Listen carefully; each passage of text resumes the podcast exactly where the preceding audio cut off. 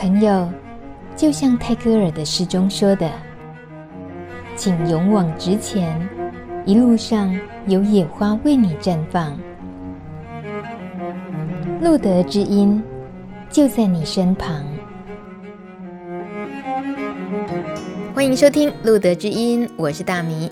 上一集节目，我们和诚心身心医学诊所院长陈渊瑜医师深入了解忧郁的议题，以他长期钻研中西医结合医学的观点，带我们分辨忧和郁的不同，以及陈医师他如何用心智化过程陪伴物质成瘾个案，还有边缘性个案，收获非常多。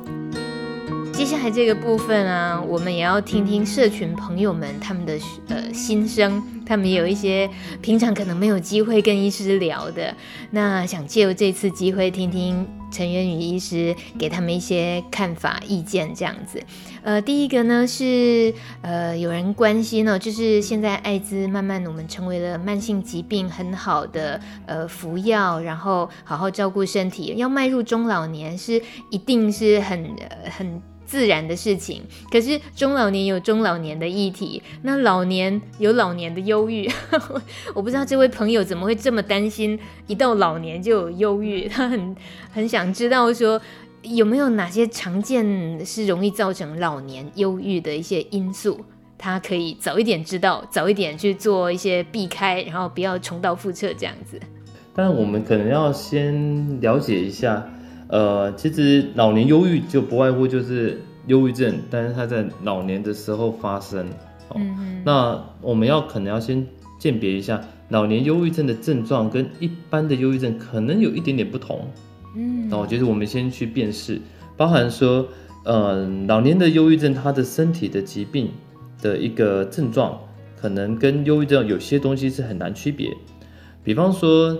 老年的时候，他可能会有一些慢性阻塞性肺病的问题，可能会有心脏疾病、糖尿病的问题，这些可能也会让人觉得比较疲倦、容易累的感觉。嗯哼，那疲倦、累、胸口闷等等不舒服的感觉，这些跟忧郁症就很多是重叠的。哦，那第二个部分呢，就是老年的忧郁症的个案其实比较少去表达忧伤的感受，他可能来的时候来求助的时候，他可能不会明讲说“我心情不好，我很忧郁”。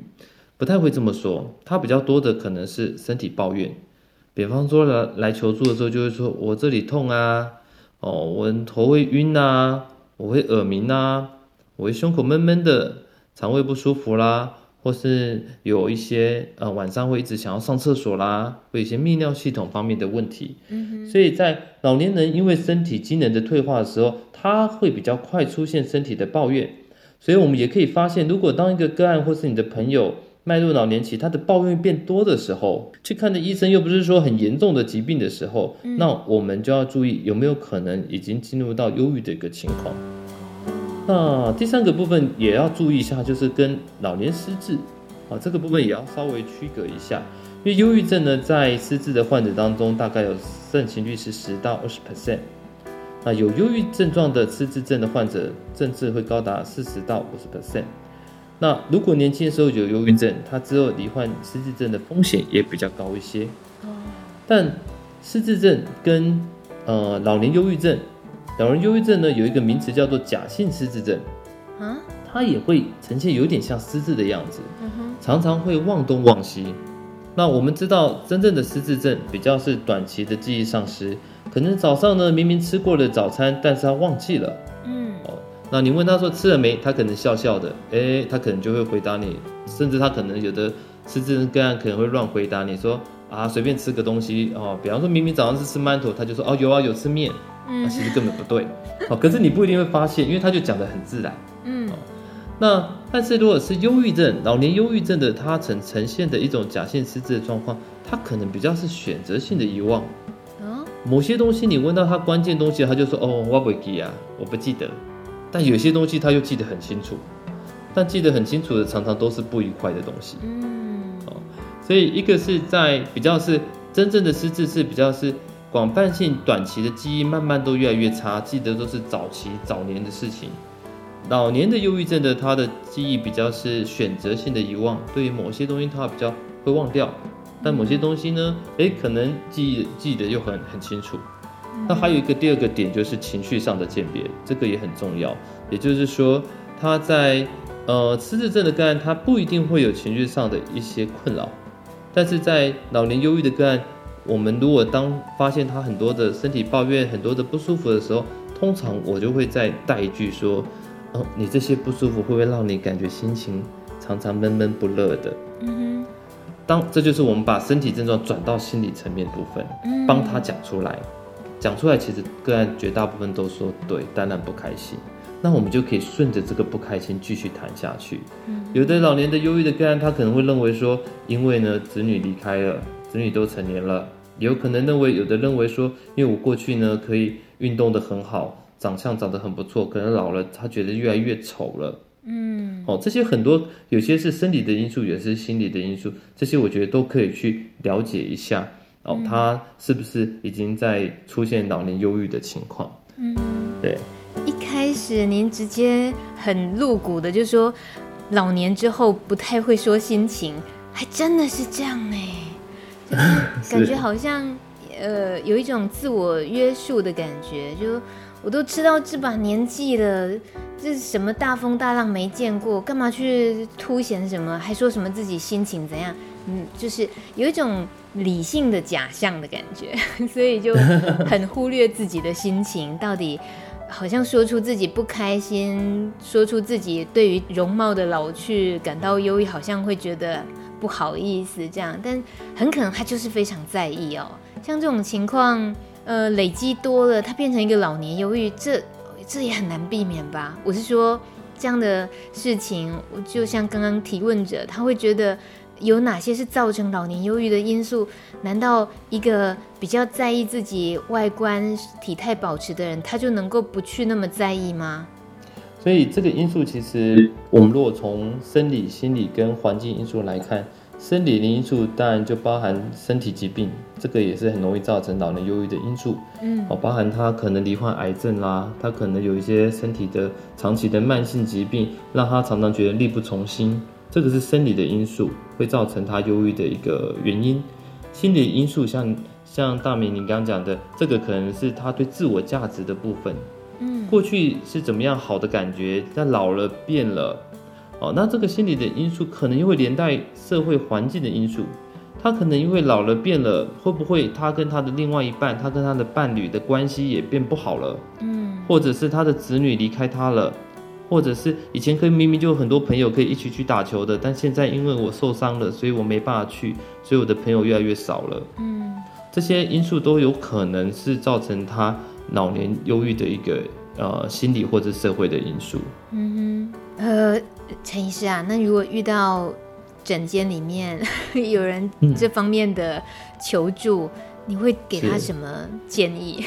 嗯、呃，我在想，通常来说，因为如果来到整间的话，那我还是会要营造一个轻松、可以接纳的环境。也就是，我们第一个一定要先接纳、接受自己现在的状态，嗯，就是自己的状态。如果自己都没有办法接受自己的状态，我们怎么有办法期待别人来接受自己呢？嗯。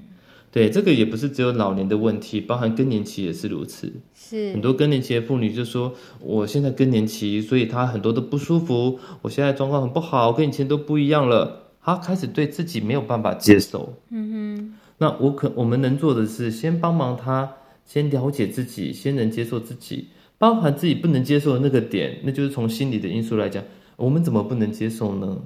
嗯、我们有更年期，可能迈入老年啊，这好像也是不可避免的。对不对？嗯嗯，好，这也是不可避免的。所以我们可以在这过程当中，怎么样获得？即便是老年，即便是到了老年的状态，我也会跟他探索怎么样增加自我价值的感觉。哦，对，这个很重要，因为留言老年人他会觉得我的自我价值不见了。嗯，年轻的时候为了家庭，为了工作，老了之后好像没有人理我了，没有人在乎我了，那他就会很容易外归因，认为。是不是因为我长得变老了？是不是人家觉得我变丑了？是不是怎么样怎么样？小剧场又出来了。嗯，是。对，那我可能会尝试让他先把责任，我们先了解他真的在想什么，能够了解，也能够同理他为什么会那个感受之后，那再来就要想想自己想要的是什么。嗯，不管你几岁，不管你是七十岁、八十岁、九十岁，像我有个案，他在六七十岁的时候，忧郁的情况发生，也是因为家庭的问题等等的议题。那他后来自己很讨厌自己，那后来呢，跟家人跟他讨论完之后，他说：“哎，那他想尝试看看年轻时候没做过的事情，就是去健身。”嗯，他已经将近七十几岁，快八十岁了。女生哦，是个女生哦，是个阿姨。那她去健身房健身到后来，哇，都肌肉都出来，肌肉量都比我还要大，这样，我都很佩服他。我都说，哇，你真是我看过七十几岁老那个女性老年人肌肉最最好的一个状况，这样子。这么晚练都还来得及，是不是？都还来得及。我整个有自信了起来。那还有一个是，那个是八十岁的老太太。另外一半过世了，另外一半过世之后剩一个人，那当然会孤单难过、嗯、哦，然后心情低落。但我跟他聊聊说，那你年轻的时候有没有曾经有什么愿望，曾经想做没做的呢？嗯，他说他其实年轻时候想打鼓，打鼓，打鼓，对，爵士鼓。哇，那我说哇，可是因为可能当然成长过程当中很多很多事情就打断了他这个想去执行这个事情，这样。那他就说我去会不会不行？那我跟他讨论一下，你可以找找看哪一家哦。那上网去搜寻看看，然后去了解一下这个音乐教室能不能接受他的学习。他不是要表现得很好，但是他主要是完成他儿童时期年轻时候的一个愿望。嗯，所以他真的去打了，打了之后当然就可以疏解压力了哈。那时候疏解压力之下，他的自我价值感也会提升，是心情也就自然就会改善。这样，对。嗯有时候这种自我价值要提升，身边的人、亲密的伴侣或家人提醒一下、倾听一下，可能就可以听出点东西。然后像陈医师这样鼓励、鼓励他去追求，呃，勇敢的去尝试一个新的生活模式，也是蛮有帮助的哦。对啊，而且这个自我价值提升，其实很重要的是，有时候我们人在成长过程当中会忘记。自我价值是要靠自己提升的，嗯哼，变成是习惯由别人给我们价值，嗯哼，子女给我们价值，另外一半给我们价值，工作给我们价值等等，然后等到老了之后发现说，哎，哎，那自己嘞？如果自己一个人的时候，到底有没有自我价值的感觉？这样，自我价值到底好还是不好？对，所以我都会到后来，呃，您说如果要怎么样预防变成老年忧郁的话，我觉得从，呃，成年时期。迈入老年之前，就要开始去探索自己做什么事情可以让自我价值是提升的。嗯哼，这些是不用靠别人的，自己就可以过得开心、过得快乐的。刚刚讲的是一个是健身的经验，一个是呃这个打鼓的。那我们也有个案，他到六十几岁去学油画。哦，他去学完油画之后，诶，他觉得我可以不用去在意家人其他的事情，我画了之后可以把我的感受画出来。我记得他到了六十几岁之后，他学了几年之后，他可以去社区大学教别人画油画，好强啊！所以如果能够更早一点发现的话，其实可能就不用到忧郁的时候再跟医师讨论，然后再找到自我价值这一块。是，对，那可能我们自己就可以先帮助自己，或帮助周边的朋友去寻找怎么样提升自我价值。嗯，是哇，陈医师的经验真的是很多，这些分享出来，我们都觉得超实用的。那我还是得站在这个服务听众的立场上哦，再接着帮 另外的朋友提问。他这是自己本人就是忧郁症患者，那同时也是 HIV 感染者。不过他的忧郁症已经痊愈了。他的提问是说，在治疗忧郁症呃的时候，有没有呃副作用比较低、比较不会影响到生活的方法或者是药物？这意思也就反映了。这位朋友他自己就是呃，因为副作用太强，所以有时候就不想治疗他的忧郁症。那虽然说吃了药之后情绪可以比较稳定，可是又影响到生活这些，所以以他现在来讲，他走过的这一段路，他可能就帮其他可能会有同样遇到困扰的朋友来一起了解看看这个治疗忧郁症这件事情在对于感染者身上的这个副作用的议题。嗯，我必须说哈，其实每一个呃治疗忧郁症的药物来讲，它都会有不同的作用。那在现在来说，其实治疗抗这个忧郁的药物是很多很多很多种。嗯，那如果这个作用其中它某一个作用造成你的不舒服，那就是我们说的副作用的问题。嗯哼，哦，所以选择一个适合的抗忧郁药其实是蛮重要的。那比方来说，有的抗忧郁的药物呢，它可能会让人的食欲增加，可能吃了几个礼拜之后食欲就增加，就会发胖。嗯，那如果我们用在比较会厌食的个案，体重很轻的个案。我会问他说：“诶，如果吃这个药，食欲增加，你会介意吗？”他说：“不会啊，他希望胖一点，那就很适合给他吃。”嗯哼。但是呢，如果呢事先没有去评估这个，就给一个他很在意身材的人吃了这类的药，他虽然心情好了，不过他身材变胖了，他体重增加了，他就会非常非常的生气，很愤怒，这样，嗯，会可能会造成他另外一个忧郁。我曾经就碰过一个个案，他来找我的时候，他就跟我说，因为他之前在别的医院。在开的医生开的药给他吃，但事先没有跟他说会变胖，食欲会增加，就吃了之后他胖了五公斤。嗯，好，胖了五公斤，说起来也不是很大，可是呢，他就觉得非常厌恶，甚至他跟我讲到，哦，他很恨那个医生这样子。嗯、哦，我听到我就觉得哇，那我要特别注意他的需求是什么这样子。嗯，好，那另外呢，有的药呢，它可能会有镇定的效果，就吃了这种抗忧郁的药，他可能会想睡觉，会比较疲倦。那当然，这种药就很适合在晚上用。它因为我们那他晚上好睡，它可能可以减少一些镇静安眠药的一个使用。嗯，那你如果不小心变成早上用，那当然就白天就昏昏沉沉的，比较嗜睡的感觉，你就一定会影响你的生活。嗯哼。那还有一些药呢，它可以比较可以提振精神，甚至可以拿来当做戒烟的辅助药。那这种药物的缺点就是会睡不好，但是好处就是精神比较好。所以这种药可能要使用上就会用在白天的时候，让他白天精神比较好，比较有活力。那晚上就不适合用。如果不小心用到晚上，可能就会出现睡不着觉啦、心悸啦等等不舒服的一个情况。嗯哼。所以这个部分其实我是蛮鼓励的。个案呢，他可以去想一想你现在的药的问题到底是什么。如果你有不舒服，我建议就是直接找你的医生好好讨论一下。你不知道是哪一颗造成的问题。因为有些药单上会写说，哦，建议不要骑车，容易跌倒。诶，这个多半是可能是一些抗焦虑或是镇静安眠的药物。嗯哼。那我们可能可以跟医师讨论一下，诶，你给我的这几颗药，哪几颗可能会有什么样的副作用，先区隔开来。因为常常看到的个案就是觉得我吃起来，呃，连续吃这三五颗药就是不舒服，他可能选择就是我都不吃。嗯，好，那这样这样可能会造成他的情绪忧郁的情绪恶化的情况，可能就容易出现。那我建议他跟医生讨论哪一颗药可能会有什么问题，哪一颗药会有什么问题，先区隔开来。那也主动的跟医生讲说，能如果让你感觉到不舒服，能不能够改变一下？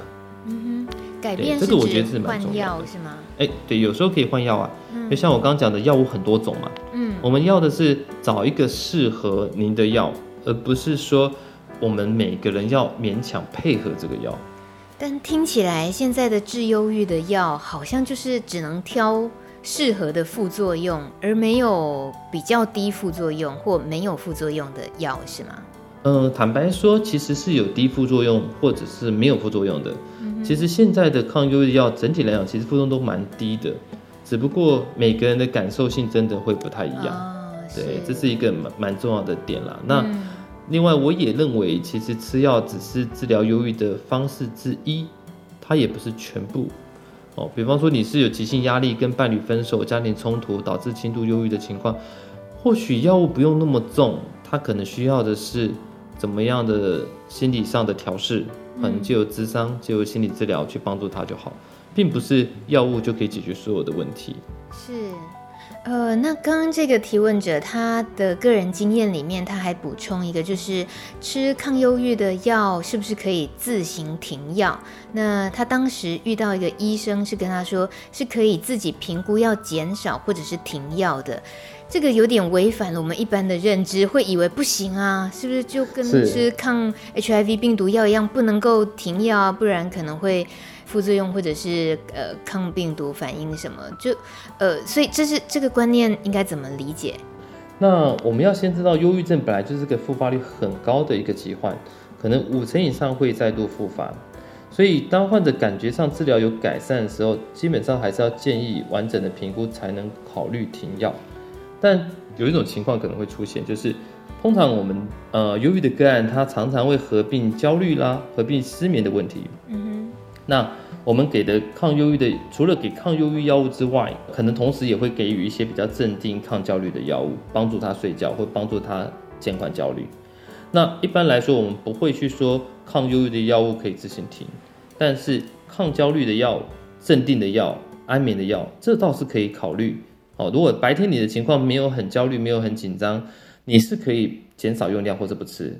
晚上呢，你如果呢今天没有吃安眠药，你就已经白天忙了很多，或者出去玩的很开心，就已经要睡觉了。这时候我也会跟个人说，那你就不用吃那个安眠的药，你就直接睡觉吧。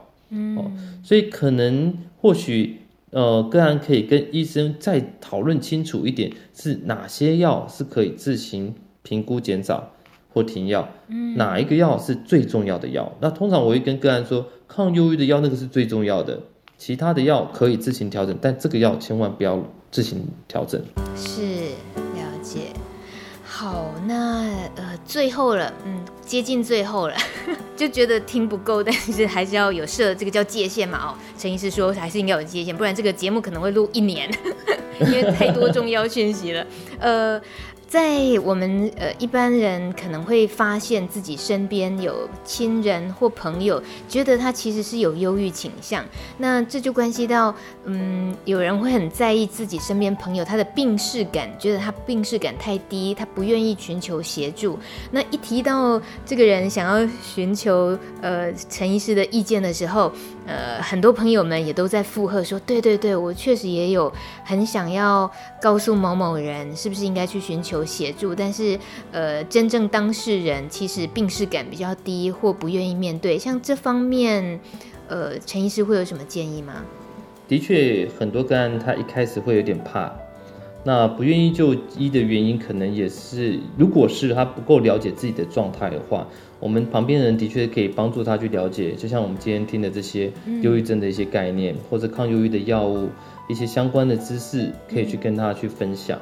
那有时候他还是会怕怕不敢去的时候，我们可以先找一个他觉得最不舒服的症状，哦，因为有的个案他觉得去了之后会被认为是自己是精神病啊，会被标签化，但我们可以去找他最不舒服的症状，通常就是失眠了，哦，通常就是睡不好。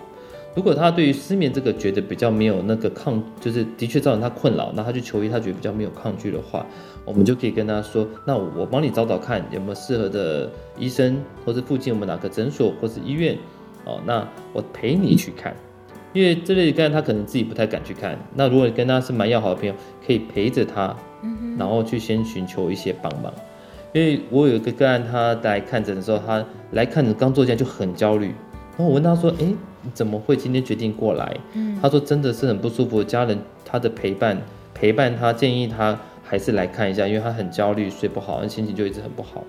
那我问他为什么不过来不呃不敢过来看呢？他就说他担心怕被骂啊，他怕被认定他有精神病。哦，对，那这些感受其实我鼓励大家就去找精神科医师看看，因为。精神科医师绝大部分都是很有耐心、很温暖的，对。那所以他跟我谈完，他就发觉，哎，好像也没那么可怕。我说，你现在觉得我会骂你吗？他说不会，好像没有他想象中的刚刚讲的那种小剧场出现。嗯哼，唯有用现实的情境当中，他才会改变他内心的担忧。对。那但是也有个案可能会说，哎，可是我去看，好像感受不如自己的预期。那我就会建议，其实医师真的很多，就像药物很多。你还是可以找适合你的医生，是没有哪一个医生是最好的，也没有哪一个药是最好的，只有适合你的医生，还有适合你的药物，这个才是最重要的。对，嗯，我这个很实用啊，这句话 就是不能够有某一次经验，然后造成了觉得哦算了，没有效啊，或者是聊得不开心，就觉得再也不要寻求呃这方面的咨询协助，大概。对，换药换医生都可以，找伴侣也是如此啊。哎，陈医师，这样这个时候下这个注解好吗？找伴侣也是，对，就放宽心的感觉哦，不要太一直钻牛角尖，是，是吧？是。那陈医师以您的身家渊源啊，对于中医。呃，那么的有底蕴呢，在面对忧郁症的这个部分，我们通常就是像刚刚在讲到，就是吃抗忧郁的药啊这些。那中医呢？中医它通常是什么样的形式，在减轻这些忧郁症的一些状况？OK，那中医的角度来讲，它是比较是全人的方位，所以它并不会说哪个药物就专门治疗忧郁这件事情。因为忧郁的症状，其实刚刚有说，它可能影响到全身的脏腑、脾胃的功能。有的人是食欲不好，有的人是心悸、胸闷啊等等。哦，那每个人的反应是不一样的，所以的确在中医治疗忧郁这件事情呢，比较看的是全人的概念，用一个比较辩证论治的方式。会依照病人不同的体质来做不同的药物调整。嗯，那在过去的研究是有一个研究，因为做研究可能就没有办法用不同的药物，呃，就是每个人都用不同的药物，然后去跟西医的药物来做比对。他可能就只能挑在中医里面比较常用改善情绪的药，像逍遥散。哦，那用这个逍遥散来去做个比对。那用逍遥散去跟西药的抗忧郁剂来去做比对，在忧郁症治疗上面的效果的时候。其实过去研究认为，比较是轻度忧郁状态，好像你用逍遥散的效果跟一般的抗忧郁剂，像百忧解这类的抗忧郁剂效果好像是接近的，但副作用比较少一点。那另外我有一些研究，我自己的研究是在忧郁的早期，那使用抗忧郁剂，它如果合并针灸的治疗，好像它的疗效也会比单纯使用抗忧郁剂的效果来得快一点。那这个原因可能也在于针灸本来就可以减缓疼痛。减缓焦虑，也可以改善一些些睡眠的障碍的问题，所以在脑部的神经传导物质的调节上面来讲，不可否认还是抗忧郁剂，呃，西医的抗忧郁效果来得快。哦，那中医的方式比较是辅助的，所以如果是轻症的、轻微的，我个人觉得可以除了中药的协助之外，加上心理的咨商或心理的治疗之外，有些如果他某些症状是比较严重的时候，是可以用西医再把它加进去。但是如果是严重的忧郁症个案的话，那我们还是建议先提早使用抗忧郁的药物，哦，避免延误病情，因为严重忧郁还是会很严重的影响我们的生活功能。所以如果这个个案你已经发现他的忧郁的情况，已经你跟他谈半天，他都开心不起来，什么事情原本喜欢的事情现在都不喜欢了，原本。呃，开心做的事情，现在都没有办法感受到那种开心的感觉的时候，嗯、那可能就要使用抗忧郁剂，先让脑袋的神经先活化起来，嗯哼，避免他的病情更加的恶化。是，像您创办的诚心身心医学诊所，显然它就不会是只是西医或者是中医，它就是中西合并，对不对？我我的理念是这样啦，不过在健保体系之下，中医。跟西医，我们选择职业就是一个，所以我职业还是以西医为主。Oh. 那我会跟周边的中医的诊所合作的地方，就是我会看到他在中医师在附近的中医诊所继续就诊，我都还是会鼓励他跟中医师继续的讨论他的体质的怎么调整。Oh. 那我能够帮忙的是从西医的角度，还有从心理的角度去帮助他，看能不能更全方位的让他的状况能够好得更快一点。是。谢谢谢谢陈医师，我觉得今天听一整集就有某程度会好很快了。好了，是我只有说我自己，我不敢说其他人听的状况。那陈医师给我们艾滋社群的朋友们，不管是工作者啊或感染者朋友们，呃，最后。你即使今天贴心叮咛的事情够多了，我们已经听得很舒服，也很受用，但好像还是想有个结尾，再听听陈医师跟我们说说话。好啊，那我想给呃艾滋社群朋友的叮咛就是，呃，我们生活当中不管碰到多么的严峻的一个环境，我们都可以记得一个叫做三好动。好，那这个三好动是什么呢？三好动呢，就是第一个要吃好。吃好呢，就是要规律饮食，千万不要暴饮暴食，造成身体的负担太大。第二个是睡好，就是睡眠要规律，尽量在六到八小时，不要睡过多或是睡不着。第三个呢是想好，就是要有正面思考。如果有有负面的情绪实在太多，让你出现我们刚刚讲的好像郁结的那种状况出现的时候，就要主动寻求帮忙。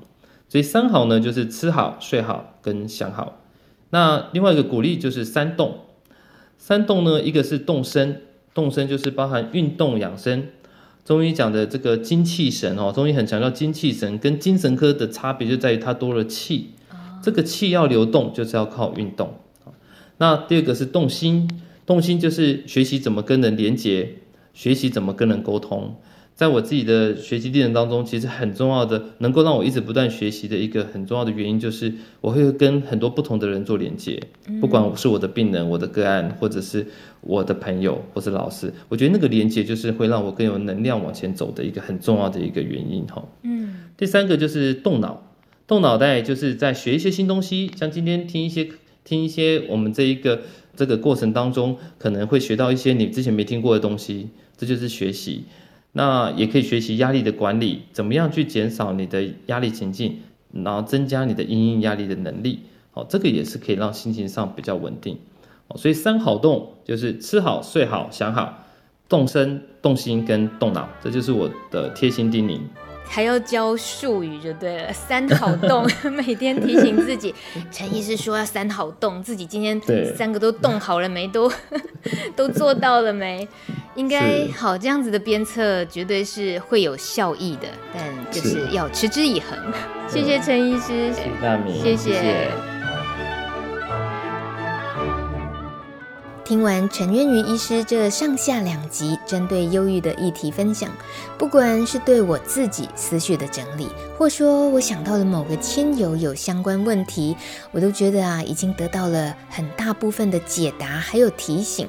欢迎大家也多多分享这两集节目给你在乎的人，也很期待听到节目之后的你跟大米分享你的心情，在 FB 台湾路的协会留言或是私讯都可以哟。我们下回见，拜拜。